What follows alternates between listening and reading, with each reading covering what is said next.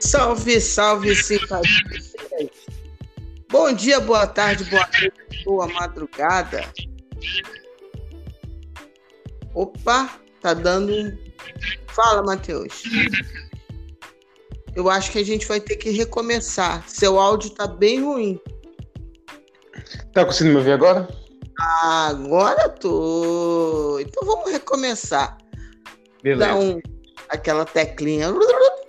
Pronto, já apertei a teclinha. Bom dia, boa tarde, boa noite, boa madrugada. Saudações rubro-negras, saudações futebolísticas para todos. Mais um podcast do Parangolé com meu amigo, cara que eu gosto. A gente faz umas resenhas engraçadíssimas às vezes. O cara é fera e graças a Deus recuperadinho da Covid. Então, vamos para bola para frente. Matheus Miranda, tudo bem, meu amigo? Dentro do possível? Sempre dentro do possível. Prazer, depois de um longo inverno, de trocentas tentativas, conseguir se juntar e gravar novamente o podcast. É um prazer você, principalmente falando de Flamengo, que já muitos meses faço ou produzo qualquer conteúdo audiovisual. Então é um prazer voltar à ativa. Que gosto tanto de ouvir quanto de participar. Obrigadão. Opa, que beleza, eu que agradeço muito. Meu amigo, pois é, nesses invernos passados, né? Todos. Quanta coisa aconteceu com o nosso Flamengo, né? Fomos, inclusive, tricampeões. Eu acho que a gente não havia conquistado, olha quanto tempo, o, o bicampeonato, tricampeonato aí, ó. Já tô querendo antecipar nossa felicidade. O, o Flamengo ainda não havia conquistado o bicampeonato do Campeonato Brasileiro. E, e aí passamos esse tempo todo, o Flamengo já está aí, atravessou o Sênis, estamos com Renato Gaúcho. E aí, meu amigo, como é que você está vendo essa, né, essa... Eu vou confessar, eu não sou a pessoa que eu confesso logo as coisas, tudo já me conhece. Não, a priori, eu não queria o Renato. Vou logo dizer, né? Assim, a uhum. princípio eu não queria. Mas também eu vou ser bem sincera. Eu também não estava aguentando muito mais o CN, não. Eu estava a ponto de ir lá no ninho e ter um plá com ele, perguntar o que estava acontecendo naquela cabecinha dele. Porque tinha algumas coisas estranhas, enfim. Como é que você viu, primeira coisa, de cara, como é que você viu essa troca? foi muito assodada, não deveria, deveria. Agora, passar esses dois joguinhos, como é que você analisa a troca em si? Como é que é? Eu acho honestamente que a troca, tanto do Domenech quanto a seguinte, que é a do Sene, elas são tiras no escuro em sequência. E são tiros no escuro que não vem apenas na temporada de 2020 e 2021, mas vem antes, vem com o Jorge Jesus. Porque nós temos que lembrar que ela começa com inúmeras contratações e o comandante imaginado para trazer nos títulos foi Abel Braga. Já começa por aí. E após a saída do Abel, que todos sabíamos que era uma questão de tempo, veio Jorge Jesus, que não foi o primeiro nome que eles procuraram e não foi por filosofia de trabalho. Era apenas o nome mais acessível no momento, porque ele já tinha, já estava no Brasil devido a interesse de outros clubes brasileiros que ele negou. E aí o Flamengo aproveitou a oportunidade, afinal de contas, o Jorge Jesus queria um time pronto para disputar títulos imediatamente e o Flamengo já tinha um ótimo elenco a nível de futebol sul-americano. Então, foi um tiro na água que, graças a Zico, deu muito certo. Nós somos muito campeões, jogamos um futebol fino, um futebol com ideia, um futebol com intensidade, um futebol com talento, um futebol com liberdade individual para os jogadores e empenho coletivo. E aí acontece a inevitabilidade do Jorge Jesus, europeu, querer voltar ao futebol europeu, visto que, em aspas, ele já tinha conquistado tudo é, acessível a ele no futebol sul-americano, faltando a Copa do Brasil, né? Então a gente se viu novamente na necessidade de iniciar um projeto, seja visando médio ou longo prazo. E aí eles contratam de forma desesperada o Domenech. Porque a gente não pode discordar que foi, não foi uma forma desesperada. Porque ele era assistente técnico do Guardiola por muitos anos e estava tendo dificuldades de adaptação no fortíssimo futebol norte-americano de clubes. Ali você já via, opa, será que ele está pronto para assumir a responsabilidade num elenco que envelhece a cada ano, que é natural? Porque, lembrando, nós trouxemos inúmeros jogadores jovens como Caio, Gerson, Gabigol, mas nós também trouxemos os nossos, e aspas, velhinhos, a turma de 85. Nós já tínhamos o Diego e renovamos e renovamos a cada ano com ele, então ele é uma figura presente no elenco. O Arão, em aspas, não é tão velho quanto os outros, mas ele é um jogador de estamina baixa e é um jogador relativamente lento, sempre foi. Não é um jogador atlético. Então, a cada ano que passa, a capacidade produtiva e de potencial desse elenco vai reduzindo. Porque o potencial de um time, eu sempre falei isso, é de acordo com a, o potencial dos jogadores jovens que ele possui.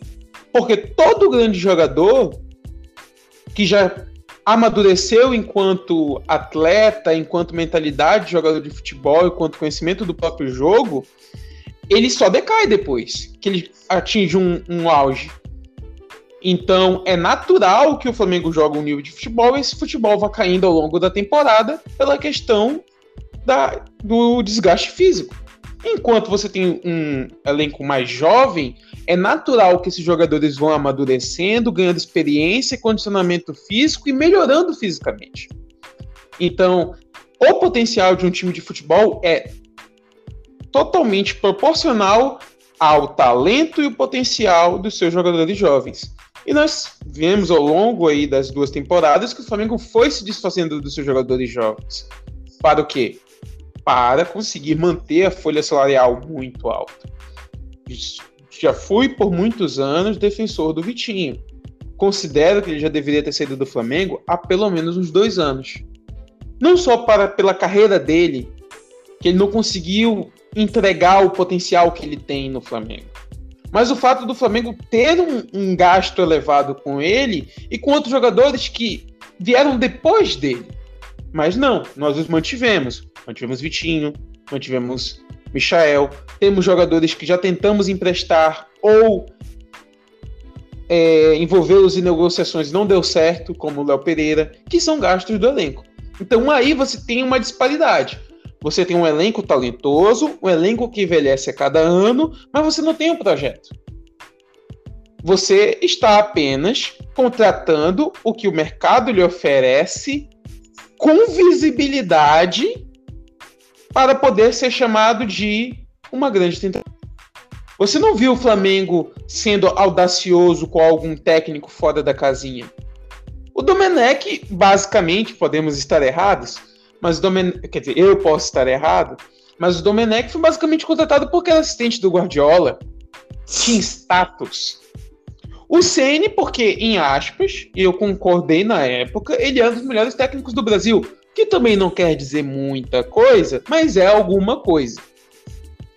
E aí, na saída do Ceni, e eu falei isso há muito tempo atrás, acho que há uns três meses atrás, antes do começo do Campeonato Brasileiro, o Flamengo eu falei, é, o Ceni tinha que ter sim tempo e liberdade para treinar, para testar, para ousar nas suas formações, no seu, no seu, na sua compreensão dos jogadores do elenco.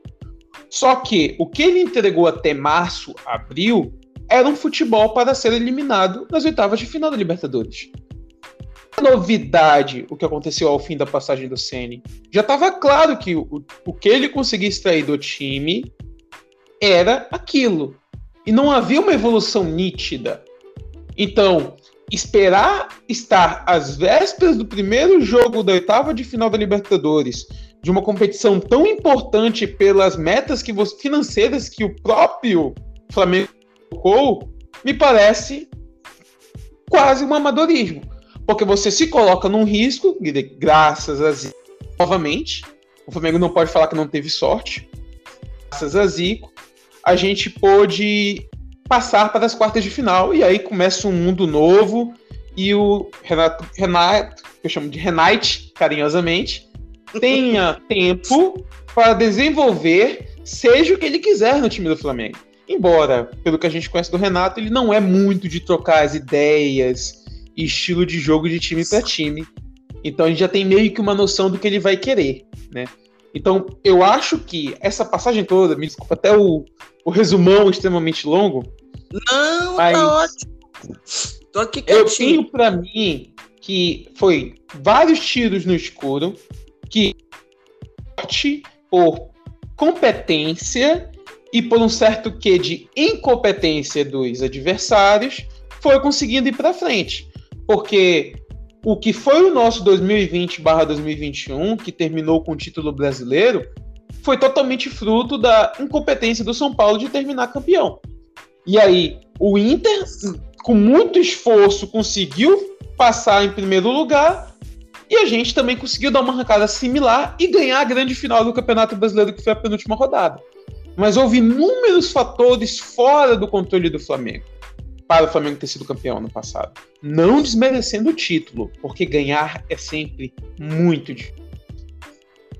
Mas Sim. nós sabemos que o contexto existe, né? Arrastei uma cadeirinha aqui rapidinho, porque eu vou pegar um negócio, você tocou num assunto.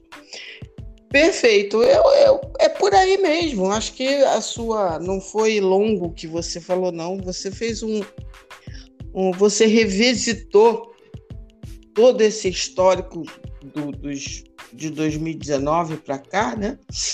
É, do Flamengo com muita propriedade, com muita serenidade. Porque é isso aí mesmo. Né? E é interessante, Matheus, que é o seguinte: quando o CN veio.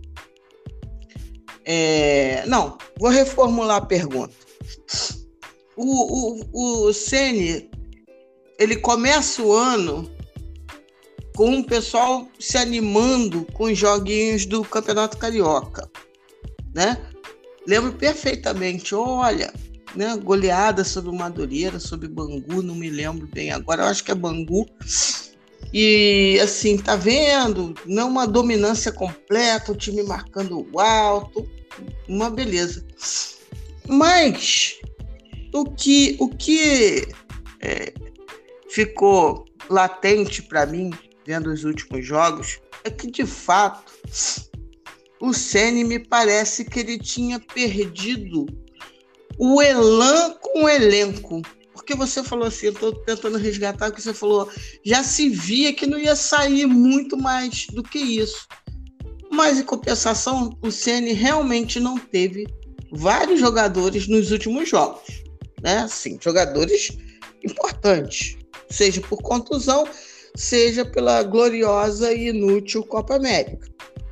Você acha, aí é um exercício de futurologia, tá, amigo?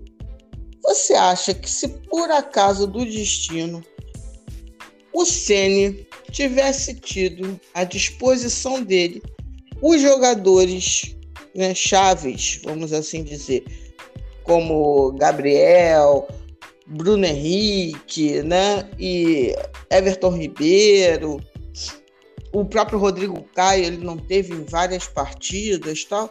Você acha que talvez hoje ele ainda fosse o técnico do Flamengo? Provável, porque se nós formos lembrar, a passagem dos últimos dois técnicos, tanto do Domenech quanto do Ceni, foi totalmente relacionada a resultados e um desempenho que foi questionável, mas tinha, mas tinha justificativas. Porque, exatamente como você lembrou, o excesso de ausências, seja por data FIFA, seja por problemas pessoais, seja por lesões. Então é muito difícil você analisar desempenho e traçar o destino do seu técnico, seja para manutenção ou demissão, num elenco claudicante. Então é meio natural, principalmente porque o Flamengo é muito averso a tentativas de adaptação de jogadores. E eu digo isso relacionado à torcida, futebol brasileiro em si. É, eu me lembro até hoje o quão exagerado foram as reações quando o CN, por exemplo, testou o, o Thiago Maia como, em aspas, ponta direita, que não é ponta direita, é mais um meio aberto pela direita que fecha o setor do meio-campo no momento defensivo. Só que aí você automaticamente já considera aquilo que falam muitas vezes de professor Pardal, algo que até Jorge Jesus sofreu naquele jogo 1 contra Melec na Libertadores, quando ele não tinha jogadores para fazer o lado de campo e tentou improvisar ali o Rafinha como meio aberto, mas não funcionou, principalmente pelo lado esquerdo, né? Pelo fruto do baixo desempenho do lado esquerdo não pelo Rafinha. Só que para as pessoas ficou lembrado como um jogo que ele pardalizou, o que foi longe disso. Então, é difícil. Se agora a gente também pode imaginar o quão produtivo seria a utilização dos jogadores que estavam ausentes pelo Rogério Ceni. E nós temos que lembrar que fazia tempo que ele já estava no Flamengo e ele nunca conseguiu fazer Pedro ser titular. Não que fosse uma obrigação. Há questão de mérito também. Mas o mérito no Rogério Ceni é, talvez seja a maior crítica que eu tenha para ele. Era muito difícil discernir o que exatamente era a prioridade dele nas escolhas de rotação do elenco. Então, você tinha um ótimo jogo do Michael e ele era substituído aos 10 minutos do segundo tempo, 15. Você tinha um péssimo jogo e ele jogava 89 minutos.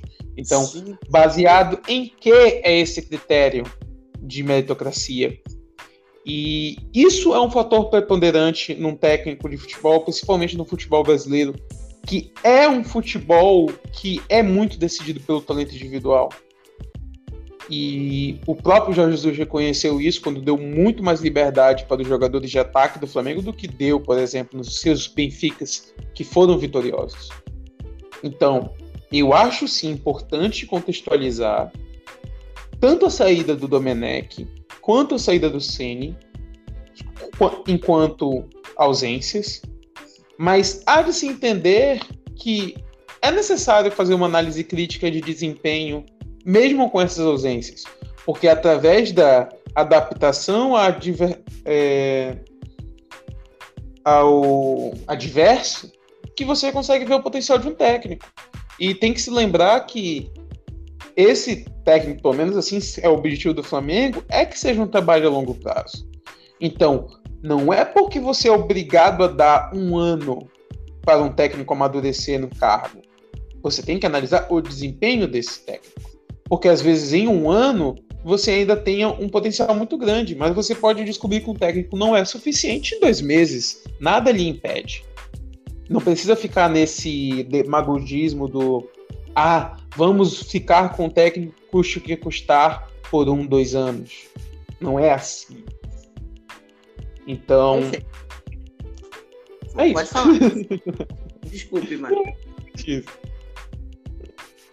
Não, porque é isso que você falou, né? Me incomoda um pouco é, que muitos analistas, sejam eles de televisão, é, ou enfim, fique numa coisa que é, é como se fosse uma regra pré-definida. Ao mesmo tempo que diz que o futebol não tem receita de bolo, se prega. Eu entendo perfeitamente que o técnico de futebol ele precisa sim de tempo, ok? Beleza. Partimos desse pressuposto. Mas eu acho que até que a gente chegou a fazer um podcast sobre isso. É, mas esse tempo ele é ganho dentro do próprio tempo. Assim, como se fosse. É, é como eu até usei a figura do, das jardas do, do, do futebol americano. É assim, você tem que perceber, e aí eu vou entrar na questão até do próprio. É, quem avalia isso dentro do departamento de futebol do Flamengo, né? Você tem que entender esse processo de desenvolvimento, se ele está de fato acontecendo, essas micropercepções, né, esses contextos, saber comunicar isso à torcida, porque em termos de Flamengo isso também é importante. E eu acho que isso, por exemplo, o Rogério não conseguiu estabelecer uma conexão interessante, talvez até pela falta de público, não sei. Aí, aí fica no campo meio especulativo, né? Mas uma conexão meio estranha com o clube, com a torcida, com o contexto todo. É, mas é importante não ter, para mim, esse dogmatismo, é, essa, essa receita fechada. Ah, tem que ser pelo menos um ano inteiro, uma temporada inteira de trabalho. Bom, em tese, sim. Em tese, sim. Mas se você perceber com dois meses, como você falou, né, que, que a coisa não vai acontecer, ué. Agora, a questão é quem faz essas avaliações nos clubes de futebol. É porque, vamos combinar, nós temos um baixo nível de técnicos. Temos. Nós não temos. Né? Dá, não dá para contar hoje, não estou falando ao longo dos 300 mil anos de futebol no Brasil, não. Hoje, eu não vejo grandes treinadores no Brasil, brasileiros, né? Brasileiros. Então, é natural que alguns simplesmente não consigam fazer os clubes evoluírem. Então, esse dogmatismo fechado de que assim, ah, tem que dar um ano. O Rogério Senna teve cerca de oito meses, me parece, à frente do Flamengo. Conquistou títulos. Como você falou, ano passado foi uma coisa. Nossa, mãe do céu! Como é que foi aquele, aquele final de jogo? Eu não sei. Eu tenho 52 anos, eu não estou afim de passar muito por, por episódios como aquele, não. Em 2019, 2019 nós fomos campeões com uma média de aproveitamento, média de pontos por jogo, o Matheus, de 2,37. Eu sei que isso é uma coisa fantástica. Você pegar a série histórica de 2014 para cá, é o maior índice, maior, a maior pontuação e o maior índice, obviamente, de pontos por jogo do Campeonato Brasileiro. Aí, ano passado, nós apresentamos um índice de 1,87, que foi um dos piores de 2014 para cá. E muitas coisas é, respondem isso daí. Mas, assim, esse dogmatismo que você falou, é, eu acho que não, não se pode ter. Tem que dar um ano, ponto, acabou-se. Né? O que, que você acha sobre essa, essa coisa do, de, de falar que o técnico tem que ter um ano? Tem que ter um ano, tem que ter dois anos, como você falou, só para você, é, vamos dizer assim, fazer uma resenha um pouquinho maior sobre esse ponto.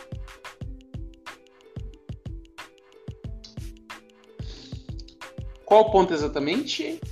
Dessa coisa de ter que dar, né? Porque os analistas batem muito nessa tecla. Tem que dar um ano de trabalho para o treinador, como se fosse uma, uma tese fechada. No esporte de alto nível, tudo que é normativo acaba tendo uma contradição. Por exemplo, é importante você ter tempo, porque assim como qualquer outra área profissional, trabalhar sob pressão desde o dia zero não é saudável. Você não vai render o que você pode. Se você for criticado, independentemente do contexto e da produção que você entrega, você vai apenas depreciar o mental do profissional que você lidera. No caso, o departamento de futebol e a comissão técnica do Flamengo. Mas você pode, através de análise de desempenho, reconhecer quando resultados camuflam a realidade dos fatos. Porque, por exemplo, você é muito capaz de entrar numa sequência de cinco vitórias jogando mal e, um, se apenas duas justificativas, por exemplo, você está jogando mal e está tendo sorte, você está jogando mal pela dificuldade de suprir ausências, mas está mostrando hombridade, você está mostrando capacidade de adaptar-se à diversidade. E mesmo com desempenhos ruins, você é capaz de roubar vitórias, roubar pontos de adversários. Porque nada é preto no branco. Só que, para você reconhecer algo de tão alto nível, porque temos que reconhecer que é uma decisão difícil, a manutenção e demissão de técnicos em esporte de alto nível, é através de uma análise diária, é através de conversa constante. Você tem que entender por que as coisas estão sendo decididas e exercidas em campo. Eu me lembro que o Jorge Jesus, a primeira vez coisa que ele fez quando ele chegou no Flamengo foi basicamente se isolar ele retirou todos que não eram homens de confiança na comissão técnica. Basicamente, fez a parte do não é que estou negando vocês o conhecimento. Para a manutenção do estilo de jogo que eu proponho aos, aos anos seguintes. Mas eu não vou facilitar. Foi basicamente isso que ele fez. Eu estou trabalhando para o Flamengo agora. Eu não estou trabalhando para fazer o Flamengo jogar assim no futuro. Como, por exemplo, foi o que o Cruyff fez no Barcelona. Poder estabelecer uma filosofia de trabalho que vinha da base até os profissionais. E depois foi gerar frutos mais à frente, prioritariamente e principalmente com Guardiola. Então, há de se entender que essa análise ela tem que ser feita o mais próximo possível no dia a dia da comissão técnica. Na época do Jorge Jesus não fez tanta diferença. Por quê? Porque ele era muito acima da média. Então, por ser acima da média, regalias foram feitas. E são compreensíveis. Após ele, é inadmissível. É inadmissível você não entender o que o seu técnico está fazendo em campo. Você pode não conseguir acompanhar o nível de raciocínio dele. É outro ponto mas você tem que ver que existe uma ideia por trás de cada movimento. Lembrando também que o futebol não é xadrez. Jogadores não são pecinhas que estão sendo movidas ao bel prazer. Jogadores pensam, interpretam e sentem os jogos. Então, por isso que é o prazer e a dificuldade de analisar um jogo de futebol, porque há inúmeras variáveis e muitas vezes o que você acha que foi uma grande decisão de um técnico foi apenas um jogador de, de uma capacidade futebolística elevada, de compreensão do jogo, assumir cenários, é, cenários favoráveis ao seu próprio jogo e ao jogo do seu time. E através dessa interpretação, desempenhar decisões. Então, é necessário você entender de verdade seus jogadores. O Vitinho, por exemplo, ele foi muito mal utilizado por toda essa passagem do Flamengo. Há problemas pessoais dele em, em ser capaz de produzir em alto nível? Com constância? Sim. Ele tem certa dificuldade de se manter consistente mentalmente, fortitude mental durante os jogos? Sim. Mas ele foi colocado em posições favoráveis de desempenhar por muitas vezes.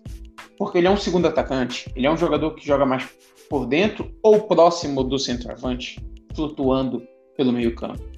E ele ficava muitos anos, muitos períodos dessa passagem no Flamengo, jogando aberto na ponta porque ele é driblador, que não é o caso dele. Um, por, pela falta de intensidade para jogar ali.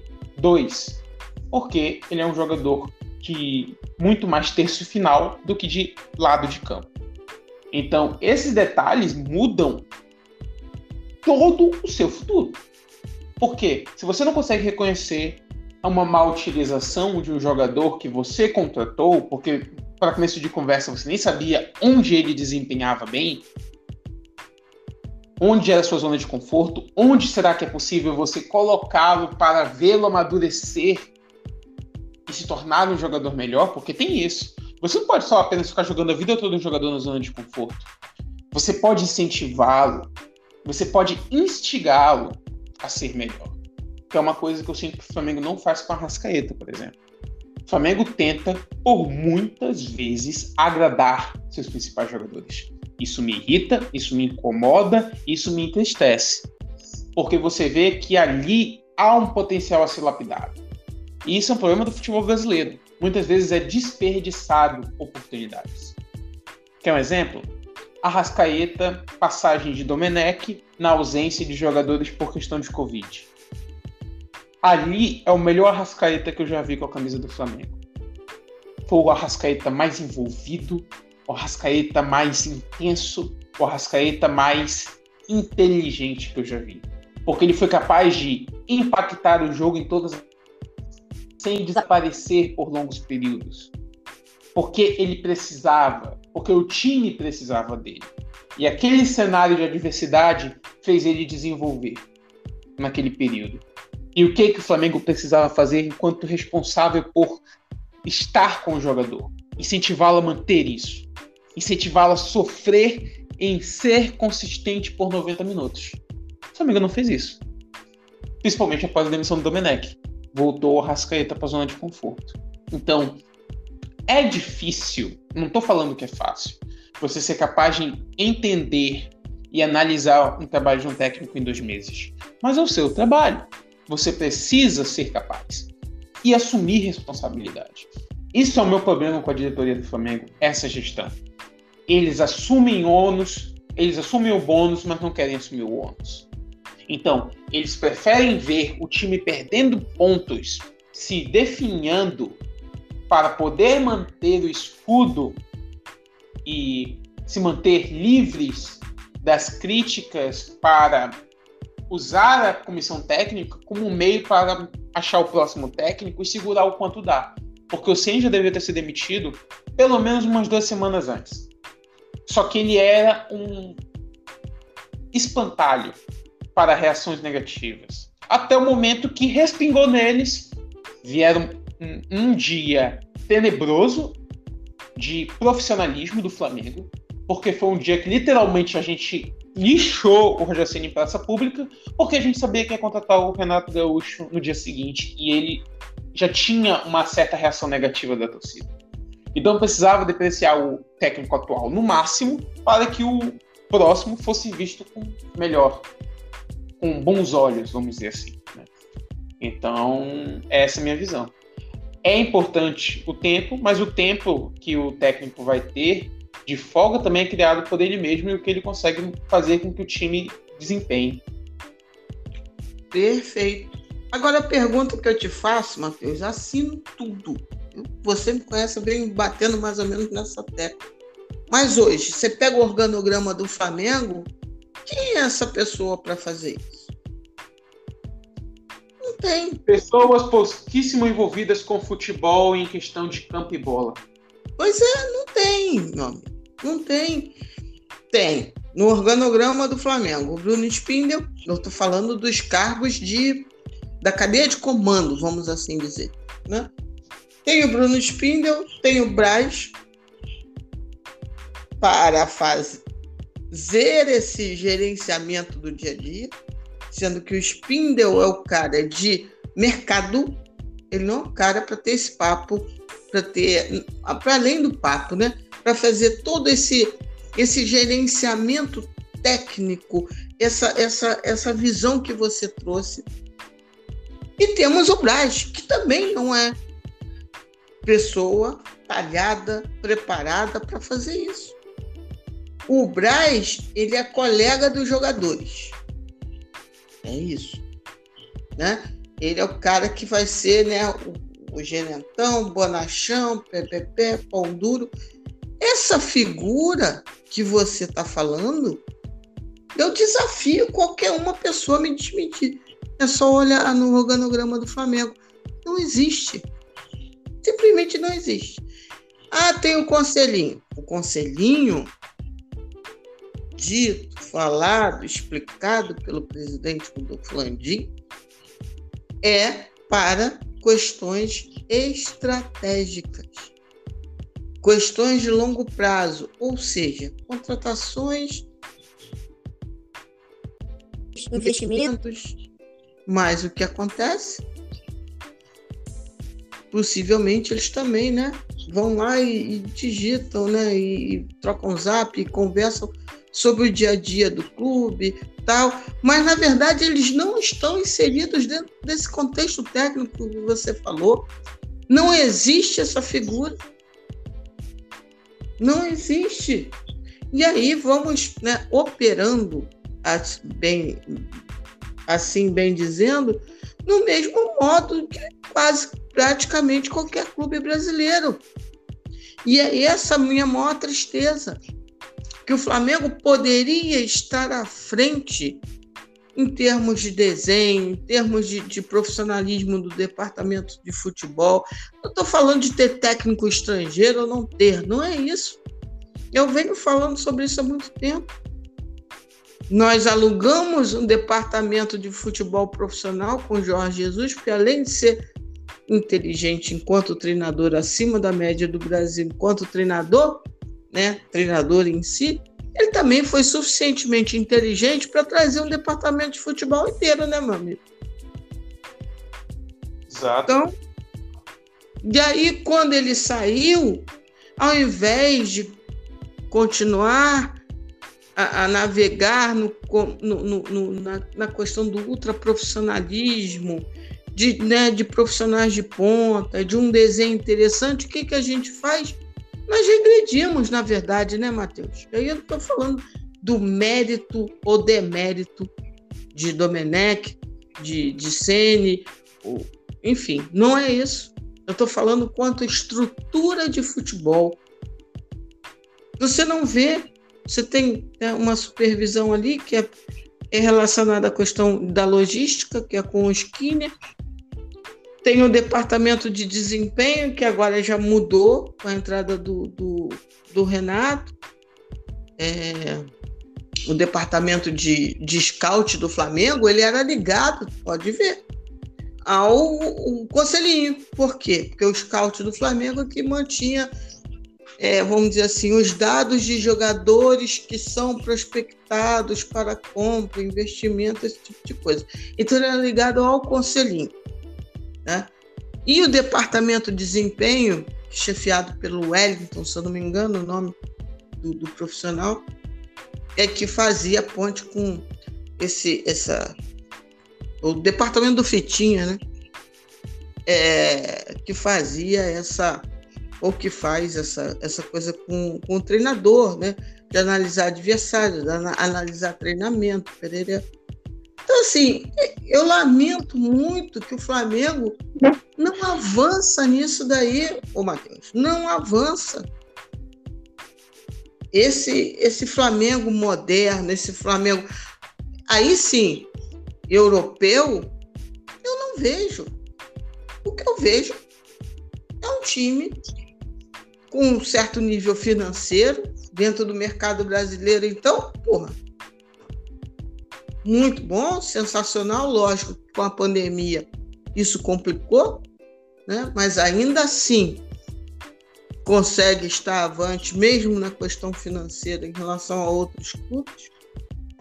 Mas em termos do pensar futebol, não vejo grandes diferenças em, em relação a outros clubes.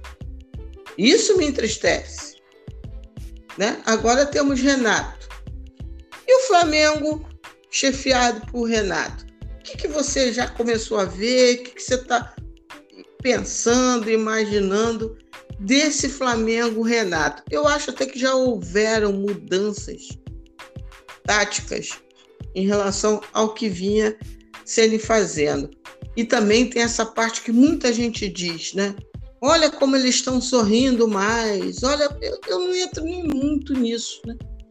Não entro, mas, assim, Eu não sei até que ponto o Ceni também já estava desgastado com, com os jogadores.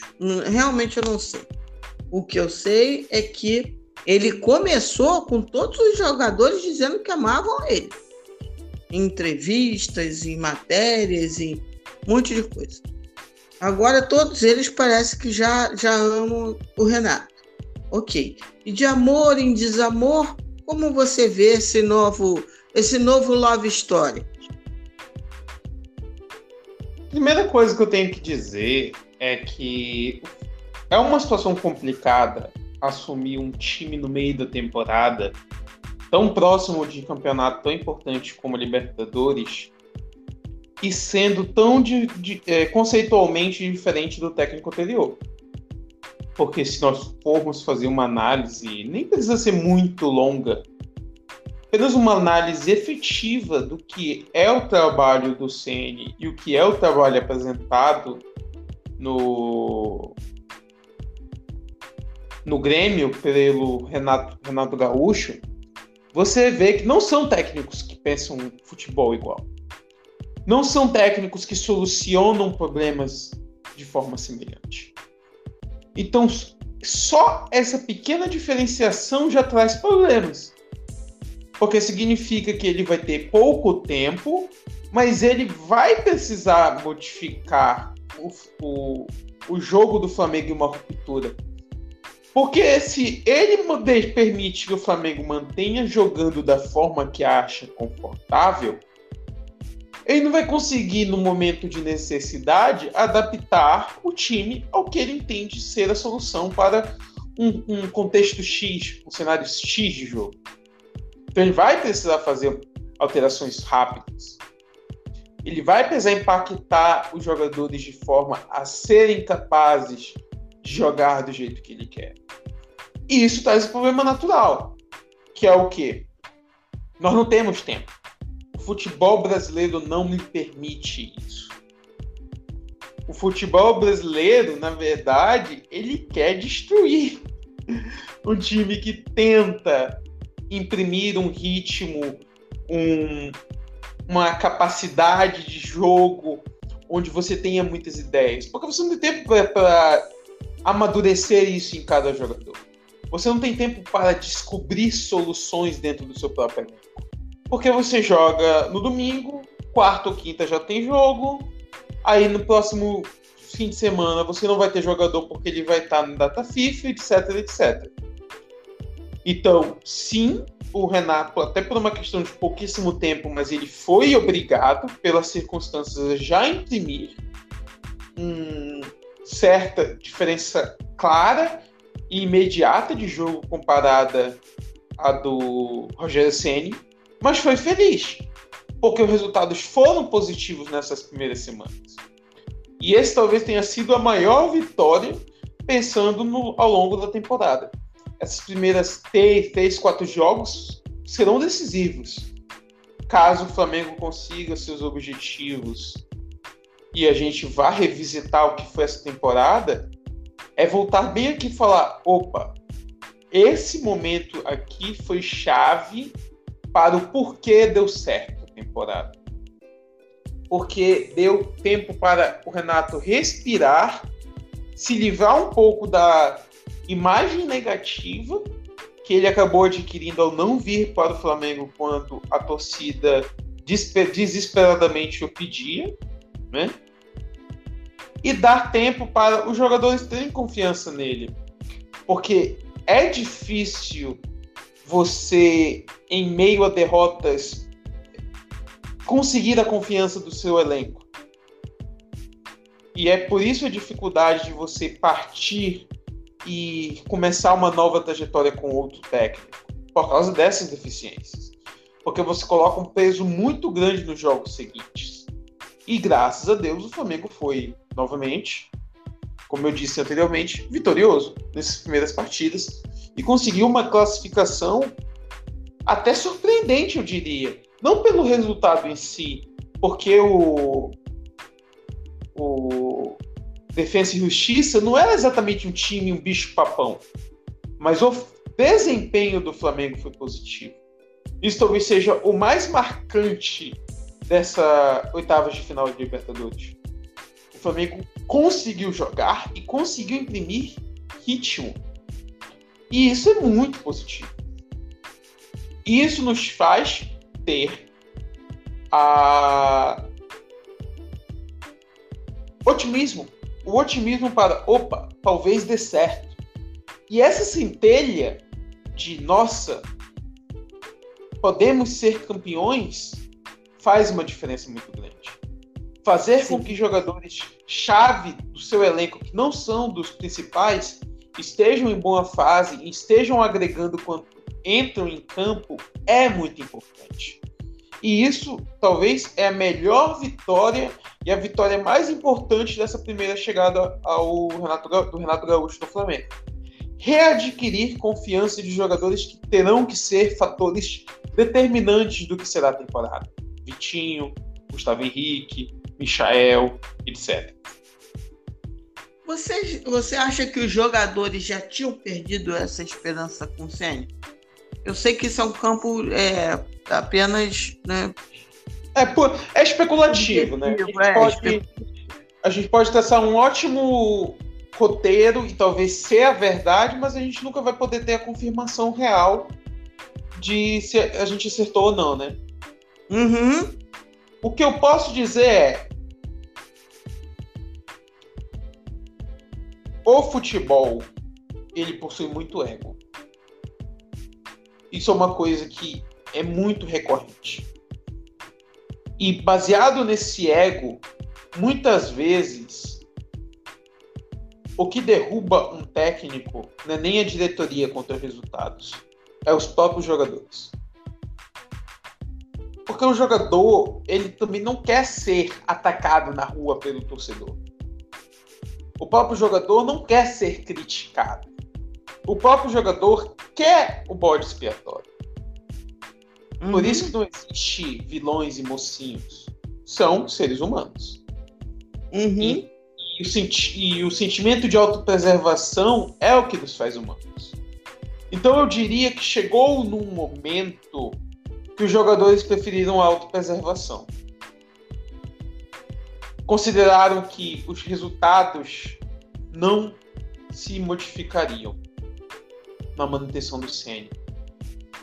E aí, a capacidade de imprimir intensidade, de imprimir é, concentração nos jogos decaiu muito. O que gerou, obviamente, a demissão do Senna. Então, eu não conseguiria cravar que o time perdeu a confiança no que o Senna propunha. Mas o time considerou que o momento que eles estavam não talvez não tivesse reversão. E aí acabou acontecendo todas aquelas atuações extremamente contestáveis individualmente dos jogadores. Sim, sim. Pois é, é um, é um campo absolutamente especulativo, né? É, mas parecia que tinha alguma coisa ali que não estava mais dando eu acho que a, a, questão com, com o Vitinho naquele dia, não sei se você lembra, aquela situação do Vitinho no jogo, que agora me fugiu qual foi o jogo. Mas enfim, que ele discutiu com o Ceni, os jogadores do banco riram, ele se ausentou do, do jogo em determinado momento para ficar debatendo com, com, com uma coisa de, de colégio, de criança ali, então, assim, é, eu acho que tem esse simbólico. Tinha alguma coisa ali que tinha se quebrado, tinha não, não tinha ficado legal. Vamos partir então agora para o campo tático. O Grêmio está no Flamengo agora?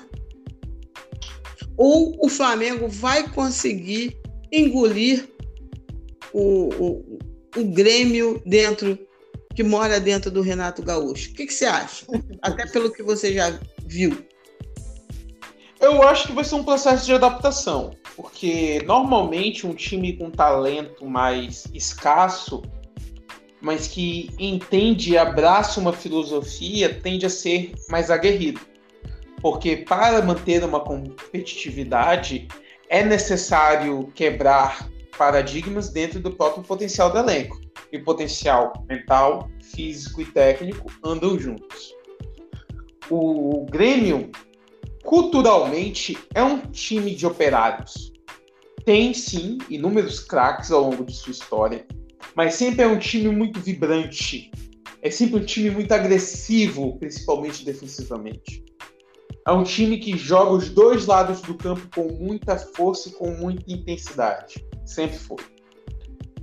Então, acaba que no Flamengo é um time muito mais técnico. É um time muito mais leve. É um time muito menos aguerrido por próprias características. É só você prestar atenção. O nosso meio-campo é Diego e Arão.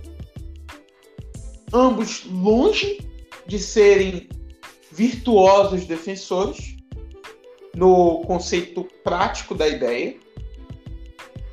E mas o time compensa através de posicionamento e organização e antecipação que vem desde o Jorge Jesus. Só que, novamente, é um time dois anos mais velho. Então, manter a intensidade por um jogo inteiro é muito difícil. Principalmente se você faz poucas substituições. Isso talvez também seja a minha maior crítica ao Ceni. O elenco é velho. O time titular é velho. Então, era importante que as substituições acontecessem mais cedo, até com cinco minutos do segundo tempo. Porque você precisa revitalizar a formação. Não foi Sim. coincidência a entrada do Michael ter um impacto tão grande na partida. Porque em tudo, em tudo, o Michael traz energia. Ele traz um quê de imprevisibilidade, ímpeto, que é uma coisa que o Flamengo vai caindo ao longo do segundo tempo. Então era normal nós termos, termos primeiros tempos muito bons e segundo tempo muito abaixo. Pela própria questão do físico. E aí você pode também colocar que talvez é, houve uma certa decadência da, da equipe, da comissão técnica que trabalha o condicionamento físico dos atletas. Sim, nós podemos questionar isso. Embora não estamos lá no dia a dia para saber o que de fato é o responsável por essa queda. Então, eu vejo que o Flamengo provavelmente vai manter um 4-2-3-1, que era um trabalho que o, o, o Renato trouxe nos últimos três anos com o Grêmio. A presença de pontas mais abertos, atacando mais em diagonal, partindo de, um, de uma posição mais à linha lateral, será uma constante. Isso talvez explore um pouco mais dos atributos físicos do Bruno Henrique que estavam perdidos na última temporada, principalmente após a volta do Covid e aí é, entra até o meu alfinetado na Flá TV, na Flá TV, que é o imediatismo e a memória efetiva. Porque o Bruno Henrique foi muito usado como ponta pelo Jorge Jesus em inúmeros jogos, em inúmeros segundo tempos. E quando o Domenech e o próprio Senna usaram ele como ponta, parecia que o mundo tinha caído. Porque ele não sabia mais jogar como ponta que ele não conseguia mais jogar futebol ali. E você vê que no jogo passado, que nós tivemos agora com o Defensa e Justiça, Bruno Henrique teve ótima partida como ponto esquerdo. Sim, isso daí não tenha dúvida. Isso, inclusive, também teve muita parcela dos, do, da influência até dos próprios analistas de TV, né? Nessa Isso. fase do MEC, se criou uma certa algumas algumas maluquices da vida. O, o Domenech é ter um caso à parte, né? Porque ao mesmo tempo que ele teve falhas é, claras, gritantes, mas assim, é, quando se analisava o erro dele ou os erros dele, uma parte dos, dos analistas de TV parece que piraram com a presença do Domenech aqui. Porque foi um festival de maluquice, de burrice. Isso, por exemplo, tem a assinatura do Luiz Roberto, né? Luiz Roberto, o pessoal da Globo, marretavam isso todo jogo. Aquele Mas jogo que, que a gente ganhou de 1 a 0 do Internacional, que foi de um cruzamento do Gerson pela ponta esquerda, que ele puxa para dentro, cruza e o Everton Ribeiro faz o gol. Se você for acompanhar o que foi a, as reações da, da torcida, dos comentaristas ao longo daquela partida, era um absurdo o Gerson estar sendo usado na ponta, que não é ponta, mas tá jogando aberto pela lateral ou próxima lateral é imediatamente ponta na cabeça de quem vê. E é, é, é, meio bizarro, porque o Gerson era conhecido como o Coringa. Então, como é que eu não posso usar o Coringa numa posição diferente da que ele está acostumado, né? Sim. Foi, olha, aquele período do Domenech, sinceramente, foi um dos períodos, em termos de quem ver futebol, assim, é, não se prendendo ao, ao, que os comentaristas falam, é, foi um dos, dos momentos mais atormentantes. E muitos, em muito tempo. Porque parecia que o primeiro que o Domenech estava trazendo uma coisa.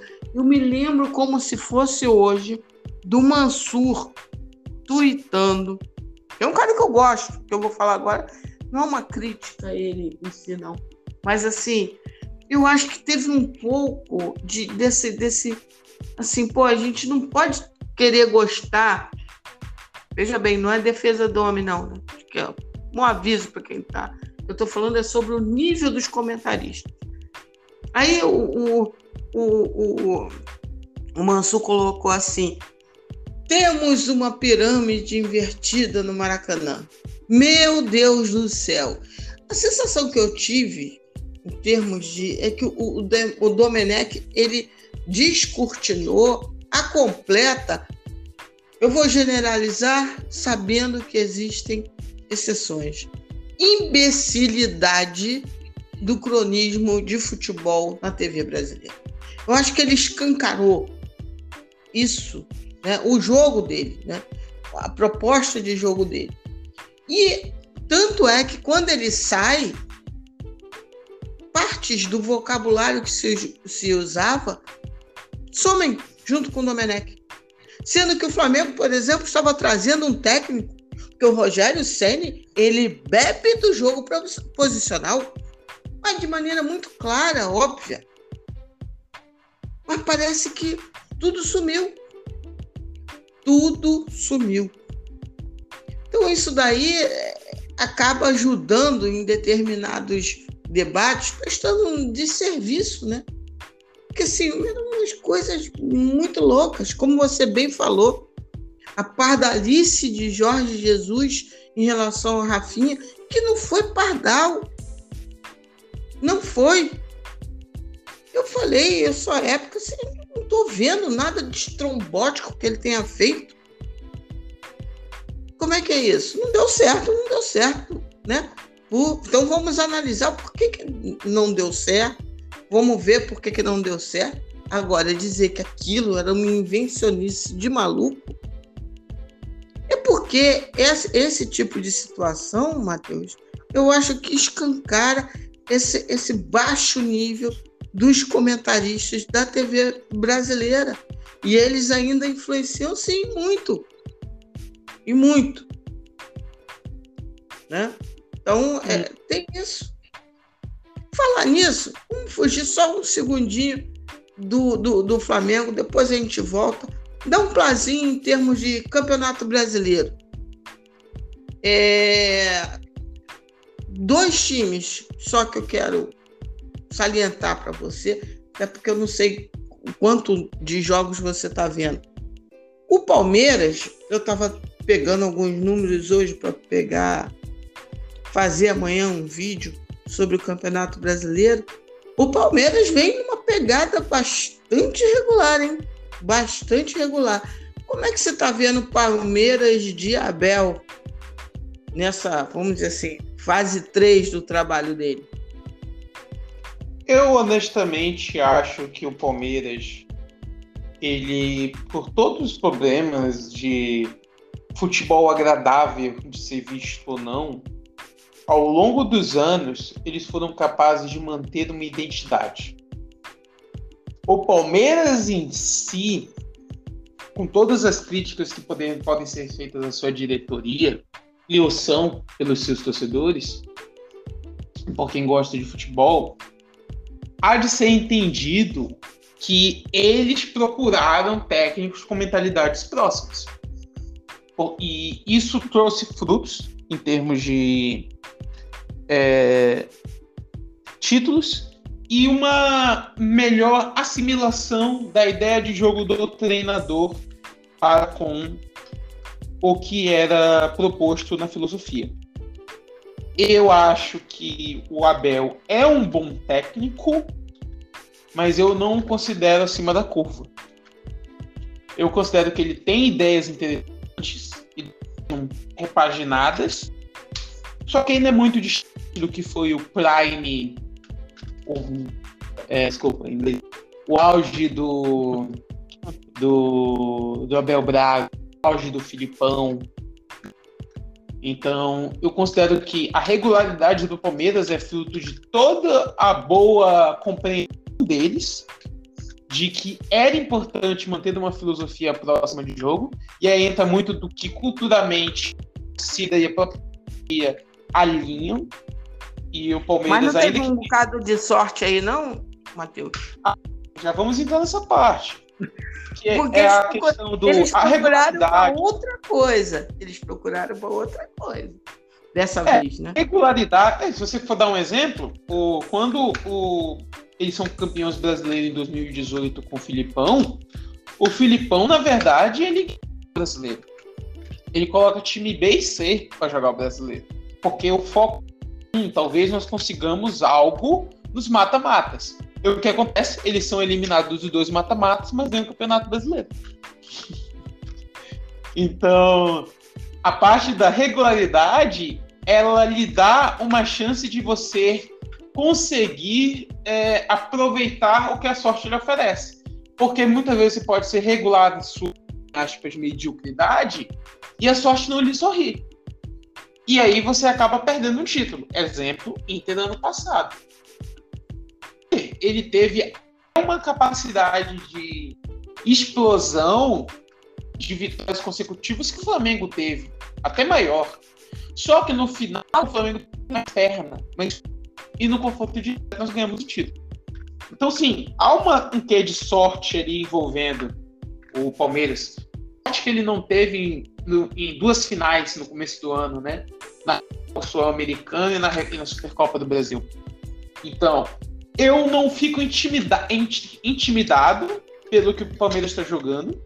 Eu acho que o título brasileiro é acessível, principalmente porque Sim. o futebol jogado no Brasil, talvez o que mais se destaca é do Bragantino, só que nós não sabemos o quanto eles vão conseguir manter esse nível. E, e a dificuldade que nós sabemos que certos times possuem jogando contra os grandes, principalmente quanto à arbitragem.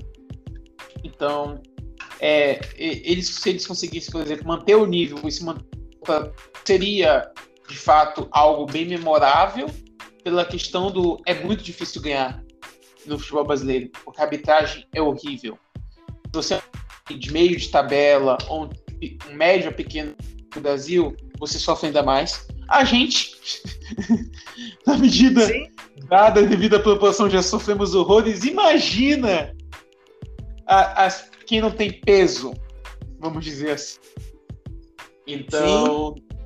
eu acho acessível, mas ao mesmo tempo eu não sei o, o, o Renato Gaúcho imagina e qual importância ele dá para o, o título brasileiro. Porque nós vimos no Grêmio que, embora ele tivesse os fartos de talento, ele basicamente ignorava sem o menor pudor o Campeonato Brasileiro. O foco dele sempre. Então, não, eu também entender qual será a prioridade do time na temporada. Mas o que eu estou falando, assim, a sorte é que nessa questão de, de, de, pensar, de ter mais coerência, pereré, a sorte deles que eu estou falando é assim, é que existiu um time chamado PAOC que ganhou do Jorge Jesus e em concomitância um, um, um Miguel Ángel Ramírez que disse não.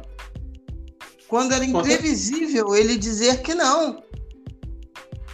Né? Porque assim, qual a similaridade de pensamento tático entre o e jogo provavelmente, e eu vou te dizer que eles não achavam que o Abel era tão parecido com o que tinha vindo anteriormente. Sim. Foi meio que um, deve ter sido uma surpresa para eles também. Pois é, é isso que eu tô falando, né? Assim, como é que é essa coisa de pensaram direitinho, mantiveram uma linha, pereré pão duro. Agora, o Palmeiras, de fato, por exemplo, tem uma coisa em relação à média de idade que, por força das circunstâncias, é, nesse sentido, mais interessante que o Flamengo, né? Tem um time mais jovial do que o Flamengo. Né? O, o... Foi meio ao caso, não foi uma ideia prioritária deles, ter um time jovial. É, é, exatamente. Exatamente. Então, assim, é. Também teve esse lance de sorte, né?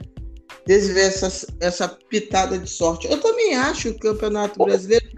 Ele... Títulos envolve muita sorte. As pessoas não gostam de ouvir isso, mas essa é a verdade. É, para você ser campeão, um, você tem que ser Dois, você tem que ter muita sorte. Três, você tem que ter, ser, estar saudável nos momentos que importam.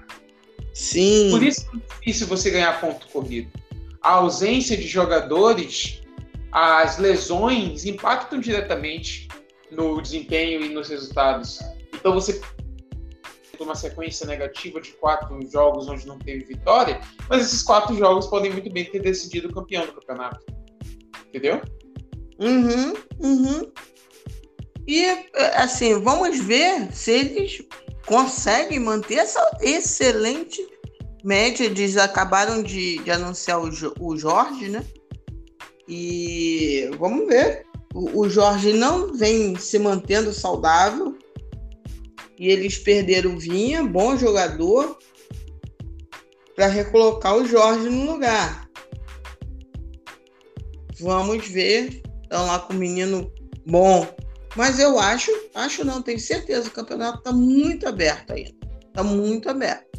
Só que o, o aproveitamento deles, realmente, até essa essa 12 rodada é, do Campeonato Brasileiro é realmente de você dizer, olha, vamos ligar o, o secador de uma maneira mais, né? Porque eu gosto de secar, então, vou ligar o, o secador de uma maneira mais forte nas próximas rodadas.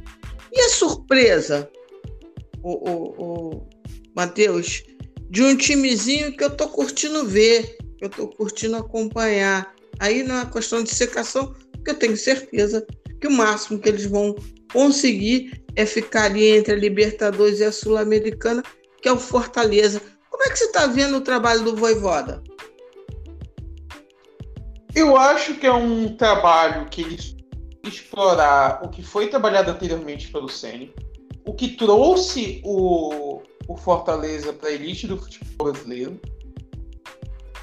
E é importante, porque se nós formos lembrar o que era o Fortaleza seis anos atrás, era um time de pouquíssima experiência nacional. E está conseguindo explorar um, um elenco que eu tenho dúvida se é melhor do que o elenco do ano passado. Eu não acho. Só que ele está conseguindo potencializar o talento que eles possuem com um futebol arrumadinho, com um futebol acessível aos jogadores que eles têm. Isso talvez seja a parte mais importante de um técnico que trabalha num time sem tanto talento. Você ser capaz de entender o quanto seus jogadores conseguem pescar do que você quer passar para eles de uma ordem tática e o quanto você consegue desenvolvê-los de forma a incentivá-los, a instigá-los a serem melhores. E isso é algo que eu consigo ver que ele consegue passar para os seus jogadores. Então, eu também vejo um, uma forma bem positiva o trabalho dele no, no Fortaleza. E eu estou esperando que eles consigam aí é, nos surpreender e conseguir até quem sabe, nunca pode se terminar o campeonato, é algo além. Mas ali estar já no, na parte de cima da tabela, flertando com um, uma posição, um lugar já é extremamente uma é muito grande do Fortaleza, né? Até porque alguns times tradicionais largaram muito mal, né, Matheus? Eu acho que dá para o Fortaleza sonhar. Mas ainda tem que ver que é uma coisa meio natural times grandes é, iniciando o campeonato ruim. Não, mas alguns, alguns começaram muito mal. Essa é a questão. Não é nem mal, é muito mal. Que vai ser difícil recuperar. Você imagina algum desses tradicionais se recuperando muito assim? Porque olha, temos Palmeiras em primeiro, Atlético Mineiro, Fortaleza, Bragantino em quarto, Atlético Paranaense em quinto, Flamengo em sexto com dois jogos a menos, Ceará, Bahia, Fluminense, Santos, Atlético Goianiense, Corinthians, Internacional, Juventude, Cuiabá, São Paulo, Esporte, América, Grêmio e Chapecoense. O, o São Paulo, para mim, vai ter um viés de alta. Vai, a regressão à média deles vai ser no viés de alta. Mas é já eles têm muito chão aí para caminhar, é possível, obviamente, eles sonharem e tal. Mas dessa listagem aí que eu falei, tem algum que você diga, ó, esse daí tá na rabeira, mas espere que ele vai crescer bastante. O que eu espero que vai crescer bastante, mas talvez me surpreenda negativamente, é o próprio Grêmio. Acho que o Grêmio está muito surpreendente tão mal. Eu espero que nas próximas aí, sequências que tivermos no Brasileiro, eles já assumam, eh, pelo menos terminem no, na parte de cima da tabela ao final do primeiro turno. Mas posso ser surpreendido negativamente. Isso já aconteceu. Principalmente se nós formos lembrar o que era o Cruzeiro. Né? Então, uhum. eu acho ainda muito difícil, porque, queira ou não queira, ainda temos a questão, ainda muita gente ignora, mas ainda tem um impacto muito grande das. da, da pandemia, né? A ausência de, de torcida nos estádios. Então, a gente ainda fica muito naquela. Como será que esses times vão reagir no momento em que for acessível o, o voltar ao normal, embora a gente não, não saiba quando vai voltar, né? É muito essa questão do e agora? Como será? Eu acho que está muito cedo para prever algo. Tem, há times como o Flamengo que tem muitos jogos ainda a jogar, né? Devido aos adiamentos. Então vamos lá, tá muito aberto. Eu acho que talvez o, o topo da tabela muito importante, mas a zona de rebaixamento ali com a retirada do Grêmio da tabela lá pelo fim do primeiro turno, não acho que haverá modificações. É, pois é, eu não sei. É óbvio que ainda falta muito, né? Não chegamos ainda é, ao ao fim do primeiro turno, mas eu não vejo muitas modificações. Né? O Corinthians já contratou é, Juliano e contratou o Renato Augusto. O Flamengo está numa incógnita em termos de janela de transferência. Falam de um jogador da, da do futebol italiano, Ramires, se eu não me engano o nome uma possibilidade do, do Thiago Mendes, uma possibilidade do, do uh, Kennedy, enfim. Como é que você vê a necessidade de reforços do Flamengo, Matheus? Difícil, porque o Flamengo ele tem um certo problema que eu até falei já, que é a questão do amadurecimento, é, da, do envelhecimento do elenco que ele precisa resolver imediatamente, mas ao mesmo tempo não pode fazer loucuras, porque a gente não tá com as receitas no 100%. A gente não consegue ter bilheteria ainda, que é fator preponderante no nosso time. Então, é aquela melhorar as margens, buscar para mim é importante. Eu tenho, eu conheço muitas pessoas que respeito muito e que vêm de uma forma diferente a minha, mas eu considero ainda importante nós termos mais um meia.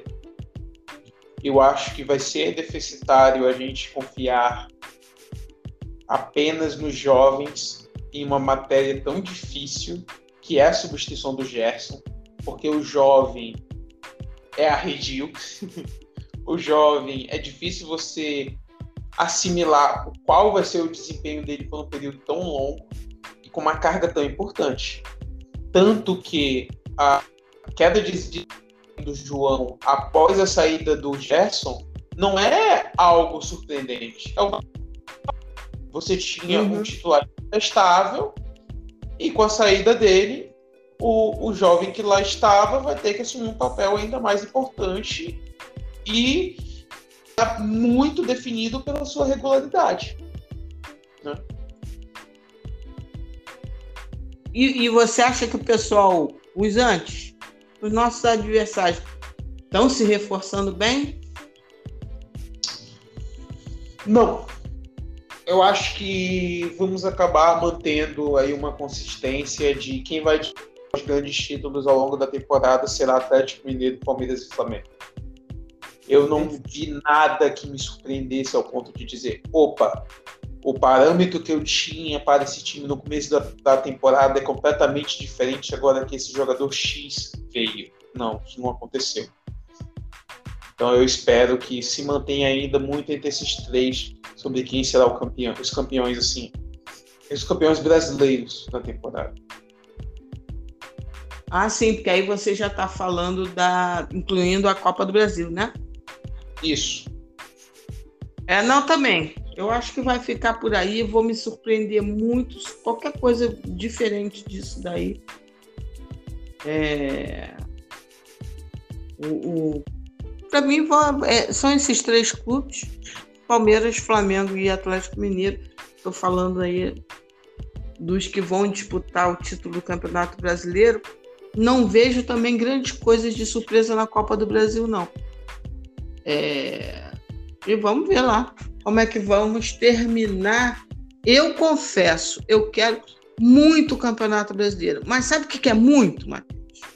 Muito pra, é rivalizando com Libertadores. Eu não sei qual o sentimento que você tem.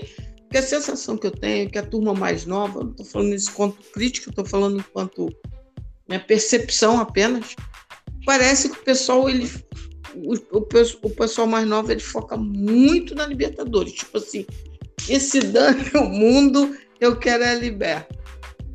E eu divido muito bem, assim. Para mim, a Copa do Brasil pode, pode qualquer coisa. Mas brasileiro, e aí sim, obviamente, a Libertadores, um grande sonho, mas o brasileiro, para mim, é um troço muito, muito importante. Muito importante. Como é que você vê, você é jovenzinho, como é que você vê essa história de brasileiro e Libertadores? Saindo agora um pouquinho do, do campo e falando com o torcedor Matheus. Eu acho que é muito pela questão que o clube em si tem que focar na numa competição que lhe parece mais acessível, né? Porque muitas vezes, por exemplo, o campeonato ele é muito longo e ele lhe engana. Às vezes você está no quarto lugar do campeonato brasileiro é fora da realidade na perspectiva da time. E aí seria mais interessante focar na Libertadores. Eu, enquanto torcedor, tenho uma prioridade maior quanto ao brasileiro. Eu acho que você quer dominar o cenário internacional, e pro Flamengo, eu acharia muito marcante nós conseguirmos, de forma imponente, estabelecer uma sequência de títulos, uma dinastia nacional. E para isso você precisa ter o Campeonato Brasileiro. A Copa do Brasil não e entra pela aquela própria questão do é mais acessível o quê? Ser o maior campeão da Libertadores ou o maior campeão brasileiro? Obviamente, pela quantidade de títulos, ser o maior campeão brasileiro. E normalmente há um valor diferente em você ganhar um campeonato de pontos corridos porque ele é um campeonato que grita regularidade. Dificilmente você consegue ganhar o Campeonato Brasileiro estando quente por três meses. Você precisa ser o time mais regular na competência ou na menor incompetência. Sim, exatamente. Eu, é, é isso daí. Ainda tem de quebra, né, Matheus? Eu só posso ser tetra, nós só podemos ser tetra brasileiro, coisa que eu sei lá se algum time tem, se nós formos tri, né? Eu digo seguidinho, bonitinho, como manda o, o, o, manual. Imagina eu com 50, na época eu vou ter 53 anos, tetra campeã brasileira, mas eu não vou caber em mim. Lembrando que, se eu não me engano, só tem dois tricampeões brasileiros: Internacional e São Paulo. Isso, exatamente. Só tem dois. Só tem dois, sim. E aí, pô, o Flamengo entra nesse grupo. Olha que coisa mais linda do universo. É eu, pra mim, cara, isso daí eu, cara, eu bato na tecla. Eu quero muito, muito esse campeonato brasileiro. Quero demais da conta. Eu não, não... Então, assim, e eu acho que está aberto a tendência para mim é o Palmeiras ele não conseguir manter o nível que ele tem mantido hoje de aproveitamento, foi de qualidade de futebol não, que aí é outro papo. Mas de nível de aproveitamento, tá um troço muito bizarro. E aí, como a gente ainda está muito cedo, né, 12 segunda rodada, imagino que vai ter uma queda de arrumação.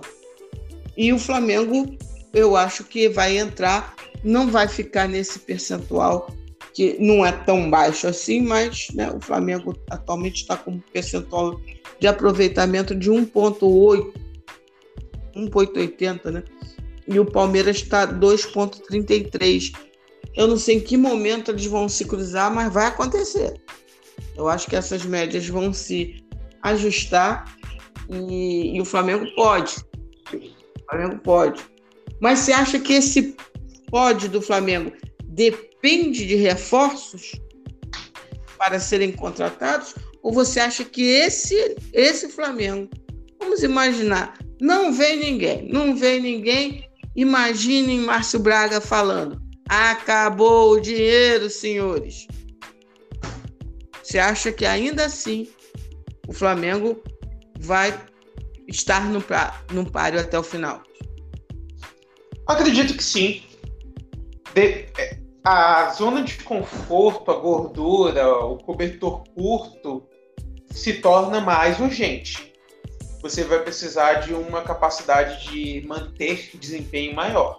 A sorte, um pouquinho maior. Mas há sim a possibilidade do Flamengo ser campeão sem a necessidade de reforços. Só que reforço torna a, a chance de título mais palpável principalmente porque ele dá mais alternativas. Ainda que você olhando para o que o Flamengo tem, para os jogadores que estão lesionados e que podem entregar mais, a vindo de lesão, o Flamengo tem sim total as capacidades de ser campeão sem reforços. Perfeito. Assino com você. Eu acho que a questão dos reforços é lógico se forem reforços bons, importantes, que agreguem, ok, mas eu acho que a gente tem material humano que, se bem trabalhados, eles podem crescer, acrescentar e não vejo nenhuma. Mesmo, por exemplo, o Corinthians contratou Juliano e Renato Augusto. O Corinthians não vai ser ameaça para a gente, mesmo com esses dois reforços. É um elenco fraco, fraquíssimo. E... É um elenco fraco que se reforça, mas não resolve os problemas que ele já possui. Pois é. Pois é. Então, assim, aí o, o, o Palmeiras trouxe o Jorge e tem o retorno de Dudu. Acho até que é interessante. Mas eu acho que o Palmeiras já tinha, vamos dizer assim, se resolvido nesse sentido de Dudu, é, de Jorge, não sei a condição saudável do Jorge, não vejo nada demais. E para fechar em relação aos adversários, o, o patético de Minas, Matheus? O que, que você está achando do, do, do Cuca no, no Atlético? Tá, tá devendo? A minha, a minha opinião sobre o Atlético é muito enviesada por ser torcedor. E eu sempre tenho aqueles times que, ainda que você veja que o potencial dele é muito forte para calar a sua boca ao final da temporada, você ainda fica com o pé atrás. E eu tenho esse sentimento com o Atlético Mineiro. É, eu sempre vi eles muito como cavalo paraguaio. Mesmo quando o desempenho dele é muito é, positivo e até a forma que o time se comporta em cenário de adversidade é interessante, é instigante. Eu sempre tenho que. Chega na hora do vamos ver, as coisas não funcionam. Mas o próprio Cuca já foi campeão da Libertadores lá. Da Copa do Brasil, não porque foi o, o, o né? Levi Coupe. Então, eu, vamos ver. Eu acho que o time do Atlético Mineiro ele tá forte. Em certo ponto, ele tá até mais preparado do que o do Palmeiras no momento. Só que eu ainda fico com o pé atrás pela questão histórica de acabar não tendo o suficiente nos momentos chave. Principalmente quando falamos de Campeonato Brasileiro. Perfeito. É, é isso aí. É cavalo paraguai será cavalo paraguai. Olha, eu vi o jogo, como quase todo mundo, né? Foi quem, meu Deus? Que eles ganharam a vaca com boca. Jogo ruim, jogo fraco, Sim. Né? Eu tinha a dramaticidade normal de um jogo eliminatório mata-mata. Mas o jogo em si, fraco. Fraquinho. Né? O desempenho Dois... da Libertadores até aqui não é algo que você olhe e fale, nossa, não tem como o Renato Gaúcho entregar isso. Não. Na verdade, é acessível. Sim, sim, exatamente. É bem acessível, sim. Então, assim, é, vamos ver o que, que vai acontecer, vamos ver como é que as coisas vão é, se dar, mas eu tô confiante, né? Vou, tô com meu, a minha confiança numa mão e com o meu secador na outra, né? Porque secar é uma coisa que é necessário, não tem problema não, eu seco. Eu tenho esse trabalho, não tem problema não. É... Então, meu amigo, Ficamos aqui nessa resenha, porque eu não vou esgotar todos os assuntos, porque dessa vez você não vai ficar esses meses todos sem aparecer aqui, né? Eu tenho, tenho que assinar um contrato com você para você de vez em quando resenhar uma horinha, que a gente passa um pouquinho, né? Uma hora e pouquinho para a gente fazer essas resenhas gostosas sobre o andamento geral do Campeonato Brasileiro e da Libertadores. Tá certo? Promete aqui no ar que vai fazer isso? Claro, claro. É sempre um prazer no momento que a gente tiver que não haja tantas é, eventualidades que acabam nos atrapalhando de fazer a gravação. Eu estou sempre à disposição, como sempre. Beleza, meu querido. Olha, foi uma delícia. Daqui a uns, uns 15 dias vou botar assim para fazer pressão no homem ele volta aqui para a gente fazer mais uma análise geralzona de Campeonato Brasileiro e Libertadores com ele, o fera Matheus Miranda. Tá legal, meu queridão? Tá, claro. Saudações rubro-negras e um eterno prazer falar de Flamengo e conversar com você sobre Flamengo. O prazer é todo meu, meu querido. Prazer é todo meu. E eu vou te roubar qualquer dia desse para live também. Mas deixa, deixa quieto, né? Você se apavora, aí eu perco, perco o meu jogador, não pode, tem que ser aos pouquinhos. Beijão, meu querido, e para todo mundo que está nos escutando, saudações rubro-negras, axé para quem é de axé, saravá para quem é de saravá, aleluia para quem é de aleluia, shalom para quem é de shalom, amém para quem é de amém. De minha parte, namastê para geral. Vacina, vacina para todo mundo. Não deixe passar isso não, porque essa confusão toda vai passar. mas é preciso que a gente tenha consciência do que é necessário para passarmos. Então, beijão no coração de todo mundo. Beijão, Matheus! Beijo, até. Saudações rubro-negras.